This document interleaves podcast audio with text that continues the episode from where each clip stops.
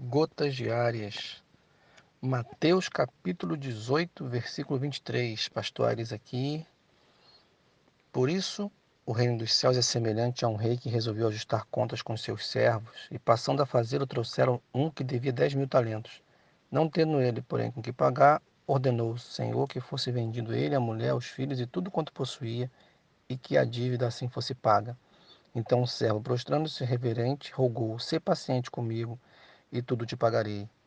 E o senhor daquele servo, compadecendo-se dele, mandou embora e perdoou-lhe a dívida. Saindo, porém, aquele servo encontrou um dos seus conservos, que lhe devia cem denários, e agarrando, o sufocava, dizendo: Paga-me o que me deves. Verso 30, ele, entretanto, não quis. Antes, indo-se, o lançou na prisão até que saudasse a dívida. Vendo seus companheiros que havia ocorrido, entristeceram-se muito e foram relatar ao seu senhor tudo o que acontecera. Então seu senhor chamou e lhe disse: Servo malvado, perdoei a você aquela dívida, porque me suplicaste. Não devias tu igualmente compadecer-te do seu conservo? Verso 34. Indignando-se o seu senhor, o entregou aos verdugos até que lhe pagasse toda a dívida. Assim também meu Pai Celeste vos fará, se do íntimo não perdoaste cada um a seu irmão. Texto um pouquinho longo, mas com paciência você vai receber de Deus aí uma palavra abençoada, né?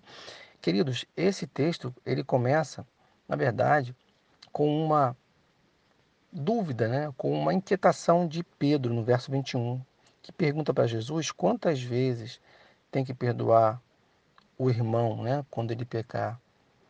E Jesus responde, não sete só, Pedro, mas setenta vezes sete, ou seja, quantas vezes forem necessárias. E aí Jesus conta uma parábola em que uma pessoa deve ao seu senhor, deve muito e é perdoado.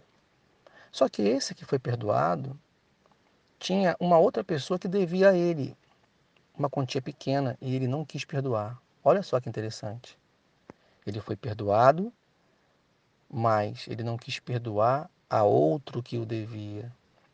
E aí a parábola termina Jesus dizendo que assim o Senhor fará conosco, né? se a gente for assim também. Queridos, o perdão é uma coisa muito interessante. Nós somos pecadores. Nós somos, por natureza, errados, por assim dizer. Temos um coração endurecido. Se não for a ação de Deus, nós temos muita justiça própria e pouca justiça divina em nossos corações. E um dos motivos que tem realmente é, afetado famílias, casais, amigos, vizinhos, irmãos de igreja, é justamente essa questão da falta de percepção quanto ao perdão, falta de consciência, falta de sensibilidade, de perceber que todos nós erramos às vezes conscientemente, às vezes inconscientemente, mas todos nós falhamos o tempo todo, por assim dizer. E qual é a direção de Deus? O amor cobre uma multidão de pecados. Quando alguém pecar contra você, o que, qual é a arma que Deus te dá? O amor, não é a vingança, não é se ressentir, não é ficar na defensiva, mas é amar. O amor tudo suporta. E a razão maior de a gente perdoar não é porque a gente é bom, não, gente. A razão maior é porque nós fomos perdoados. Por isso a parábola que lemos. Não há nenhum mérito em a gente perdoar, porque nós já fomos perdoados. Os meus pecados, que às vezes eu possa chamar de pecadinhos, eles são grandes aos olhos de Deus, eles são terríveis aos olhos de Deus. Mas ainda assim Deus me perdoou. Deus me perdoou quando eu criei no sacrifício de Jesus no meu lugar. Quando eu confiei que Jesus tomou meu lugar e o aceitei como Salvador. Então Deus assim o faz com todo o que crê em Jesus. Deus perdoa, Deus te perdoou, meu querido. E assim nós devemos perdoar. Então deixa aqui essa palavra primeiro lugar, para dizer: perdoe, ame para que os teus relacionamentos possam ser melhores. Há muita divisão nas famílias, nas igrejas, é, na vizinhança, entre casais, pela falta de perdão, pela falta de consciência de entendermos que já fomos perdoados pelo Senhor e por isso devemos perdoar. Então, querido, não é favor que nós fazemos. Nós já fomos favorecidos. Assim, muitas questões que nós levamos a ferro e fogo, elas serão resolvidas. Somos precipitados quando alguém erra e queremos tomar atitude, quando na verdade deveríamos buscar a presença de Deus e o amor de Deus para ter a direção de Deus para resolver um problema.